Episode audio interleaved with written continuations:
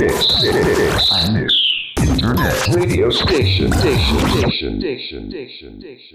川マリオの暴走注意報。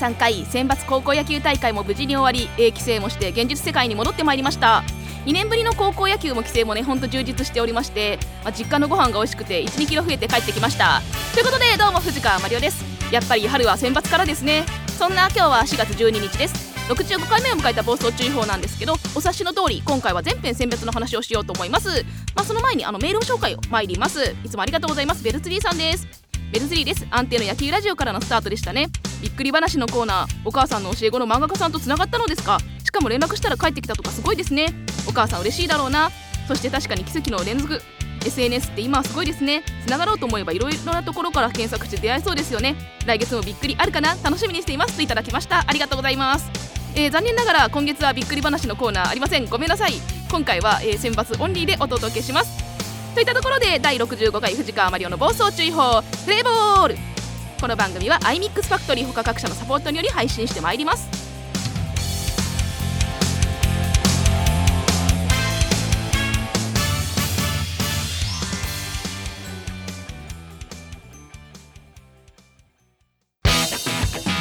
ねえねえユージユージ。ん？どうしたんだい？井上裕二の身の丈ラジオって一体どんな番組なの？それはね井上裕二が自分の身の丈に合ったトークをしていく番組だよ。井上裕二の身の丈ラジオ毎月1回更新中。聞いてね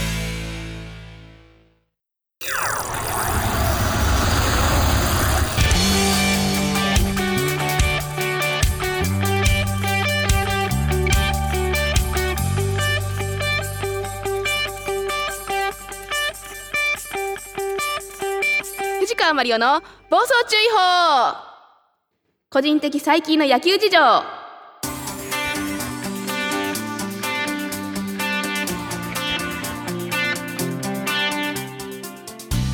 個人的な野球事情を語るコーナーです、えー第93回選抜高校野球大会は東海大相模の10年ぶりの優勝で幕を閉じました。確か1月に83回の選抜の振り返りができんかったなんて話をしてたんですけど、まあ、なんかしっかり伏線回収といいますか、えー結構ね10年前の選抜と共通点がありまして、えー10年前は東日本大震災直後で鳴り物応援が禁止だったんですね。で今年は応援はあったんですけど録音という形だったので普通の応援ができなかったっていうところで共通してるかなと思います。そして、えー感動的な選手先生で幕を開けたというのも一緒ですね。えー10年前は野山伸介君創志学園の野山伸介君の素晴らしい選手先生だったんですけれども、えーこの選手先生は私の好きな選手先生不動の第2位となっております。で今年は仙台育英の島貫君のね、まあ、選手先生といいますか、まあ、スピーチに近いような形だったと思うんですけれども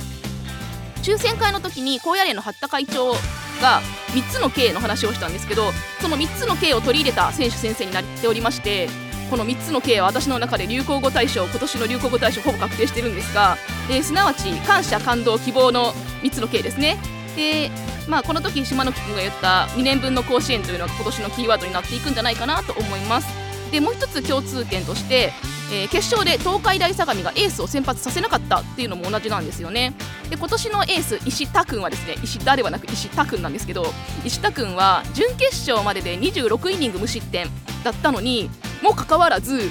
先発をしなかったんです決勝でで結局3番手で上がって、まあ、無失点で抑えたんですけど、えーとまあ、東海大相模の投手層の厚さですよねちなみに対戦相手が、えー、と今年は大分の明豊高校で10年前が福岡の九州国際大学附属だったので、まあ、九州勢との対戦っていうのも一緒だったんですよね。で私の本命だった明徳義塾と聖カタリナは初戦で惜敗1点差の惜敗やったんだけどめっちゃいいチームやなと思ったので、まあ、夏もねそんなに簡単にね勝てる勝ち上がれる勝ち上がるのは多分すごい難しいと思うんですけどぜひ頑張ってほしいなと思います。でもう一つあの推しチーム天理ですね。もうだいぶ推しになりましたけど天理のセ君活躍してました。まあ、準決勝はノーヒットだったんですけどそれまでいいところでタイムリー打ったりとかヒット打ったりとかねしてたんであと9番の窓黒君も良かったですね。まあ、奈良はね智弁学園天理とねどっちも好きなんでねちょっとどっち応援したらいいんだろうっていう悩むところなんですけど今年はちょっと天理推しかなっていう、まあ私疫病神なんでねあまりこんなこと言わん方がいいかなとか思うんですけど。であとは準優勝の明豊高校全試合無失策達成ということでしかもですね全試合無失策試合だったんですよね。自分のところもエラーしなかったし相手のチームもエラーしなかったというところでいうと、まあ、結構すごい記録なんじゃないかなと思います。で今年の大会の特徴としてはホームランが少なかったですね、えー5日目で初めてホームランが出たんですけどこれ聖方の櫻井君が打たれたんですが、えー全部で9本。2桁いかなかったんですよね。で去年も多分2本ぐらいで、えっと1本がランニングホームラン。で今年も1本ランニングホームランだったんですけど一番コロナの影響を受けたのは打撃なんかなっていう感じがしました。でさっき明豊がね無失策だったっていう話をしたんですがエラーは多分少なかったような気がしますね。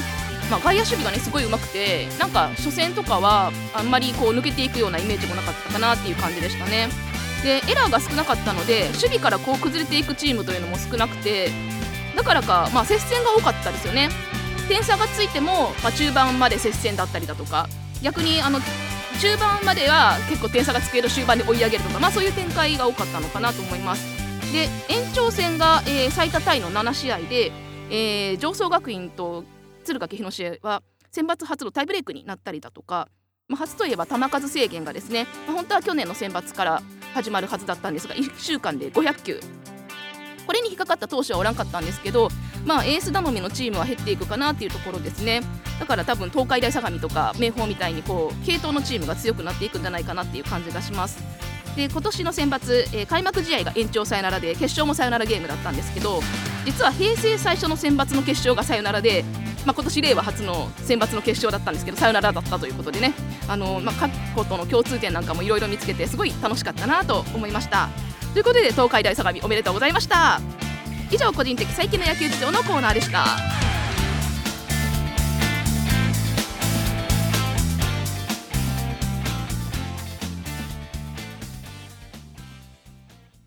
アイミックスインターネットレディオステーション。番組パーソナリティ募集のお知らせ。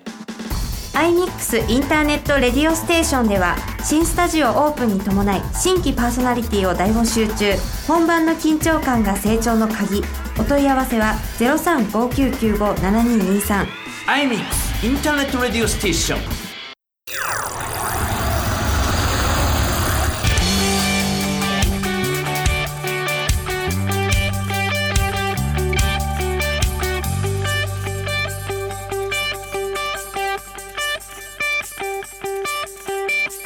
川マリオの暴走注意報。気ままに風任せ。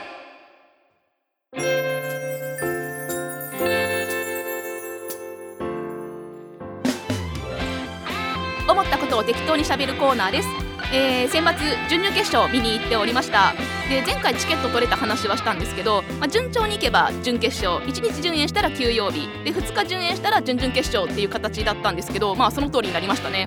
で1日順延した段階で、まあ、1回その私が持ってた29日のチケットは使えないチケットになったので、まあ、翌日の分も取って、まあ、どうころでも観戦に行けるようにはしたっていう感じだったんですけどで天気の状態もあって当日までねどうなるかわからんような状況だったんですよね。で結局順延が決まったのが準々決勝当日の朝、まあえー、と28日の朝ですね。なのでその日にもう明日行かなきゃいけないっていうことでバスを取ってで4試合あるので歴史館にはまあそのまま行けないっていうことで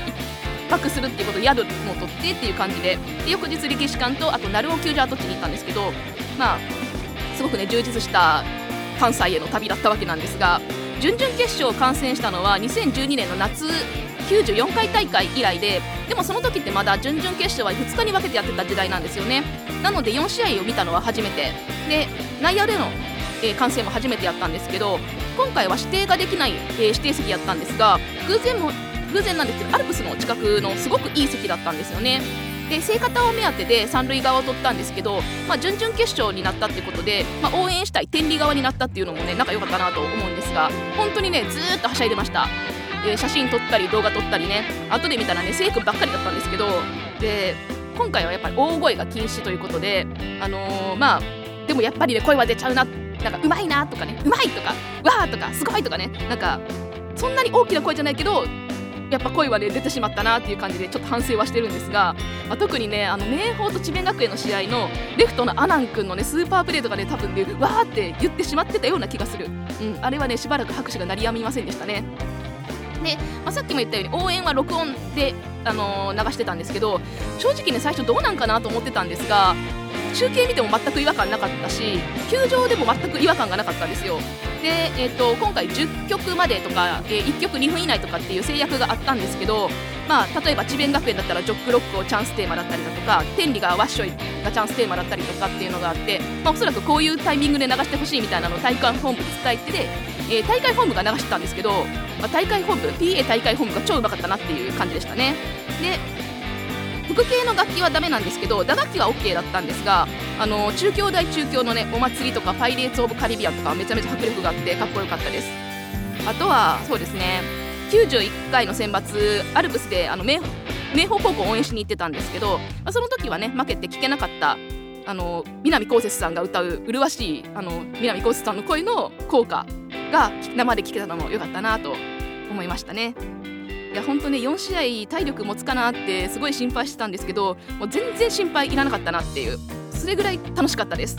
朝から晩までね甲子園で過ごせるなんてねもうほんま最高やなと思ってもうほんと癖になりそうって4試合見に行くの癖になりそうなんて思ったんですがちょっとねそれを癖になったら、危ういんでねあの入り浸らないようにというか。まあ今後も狙いは、えー、準決勝になるわけなんですけど2年分のね選抜を本当楽しめたなと思います。今年も選抜ありがとうございました。以上気ままに風任せのコーナーでした。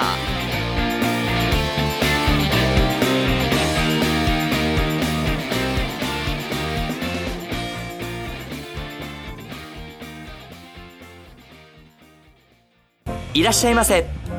まん丸屋で食を心から楽しんでください。技と真心が織りなす多国籍な創作料理。旬な魚と楽しいお酒で飲んでみませんか？まんまる屋は江古田駅北口より歩いてすぐ。皆様のお越しをお待ちしております。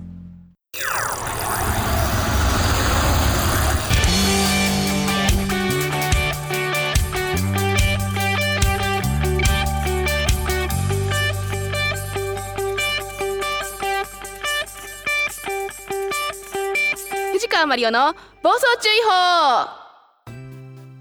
はいということで65回目の暴走注意報もエンディングのお時間です。えまずお知らせなんですけれども市川うらら FM 三橋かな子のサタデーベルという番組で、えラジオ番組で、えー、4月24日の土曜日ゲストで出させていただきます。というか収録はもうすでにしてあるので、えーと、放送が4月24日の土曜日ですね、えー、12時からなのでよかったらぜひ聞いてください。イベントやその他出演情報は Twitter や藤川マリオ .com のサイトなど各 SNS でお知らせをしていきます。藤川マリオで検索していただければ何かしら出てくると思うのでぜひ検索してみてください。そしてこちらのラジオのメールアドレスです。radio.imix-ekoda.com ラジオ .imix-ekoda.com です。感想質問リクエスト指摘なんでも OK です。メールお待ちしております。さて次回の暴走注意報は5月10日の第2月曜日です。お楽しみに。いやあのいっぱい詰め込んだつもりだったんですけど意外とねあのエンディングの時間が長くて結構時間余っとるよって感じなんですが今日あのいつも収録する前に写真を撮るんですけどホワイトボードに3つの K ってこと私の今年の流行語大賞にもうほぼ確定してる3つの K って書いたらオーナーイガメが倉持ってあのあゆの方の店長のね倉持さんの名前で倉持でもあと2つ思い浮かばんって言ってたので、まあ、ちょっとねゆるく IU に関するあと2つの K をあの募集したいなと思います。どなたかぜひあの IU 関連の K を教えてください。そんな感じでいいかな。それではまた次回、えー、お会いしましょう。さよなら。この番組は iMix ファクトリー他各社のサポートにより配信いたしました。